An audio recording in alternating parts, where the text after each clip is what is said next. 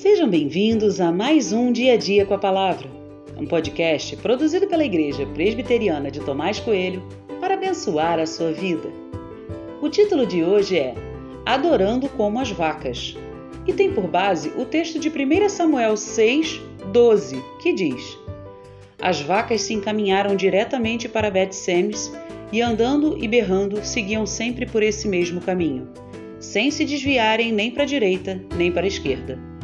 Os governantes dos filisteus foram atrás delas, até a fronteira com Bet-Semes.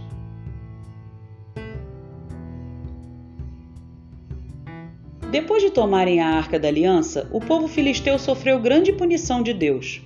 Eles ficaram doentes e por onde a arca passava os fazia experimentar destruição. Eles recebem então dos sábios o conselho de enviar a arca de volta ao povo de Deus com uma oferta, e eles também são orientados a glorificar a Deus os filisteus preparam um carro guiado por vacas, seguindo a orientação dos sábios. Mas eles mesmos ainda não estavam seguros se tudo aquilo não tinha sido apenas o acaso.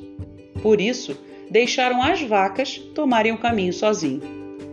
Se elas fossem para a direção do território de Israel, essa seria a prova de que foi a mão de Deus punindo o povo filisteu. As vacas não só tomaram o caminho certo, como foram berrando o tempo todo. Quando ouço essa expressão, me parece que as vacas estavam cantando e louvando a Deus. Além disso, não pararam, não se desviaram, mostrando a direção. Toda essa história me mostrou o quanto o povo de Israel não foi importante em nada no processo. Deus tem poder para se defender, para fazer o que ele quiser. Ele nunca precisou de nós. Servir a ele é ato de sua graça. O que cabe a nós? Os filisteus aprenderam que deveriam glorificar a Deus mesmo não sendo eles do povo de Deus. Tanto o povo de Israel quanto os filisteus falharam nisso.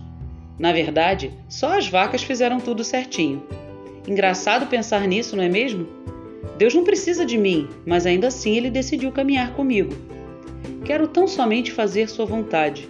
Quero seguir o caminho certo, sem me desviar e por onde passar, louvar o teu nome.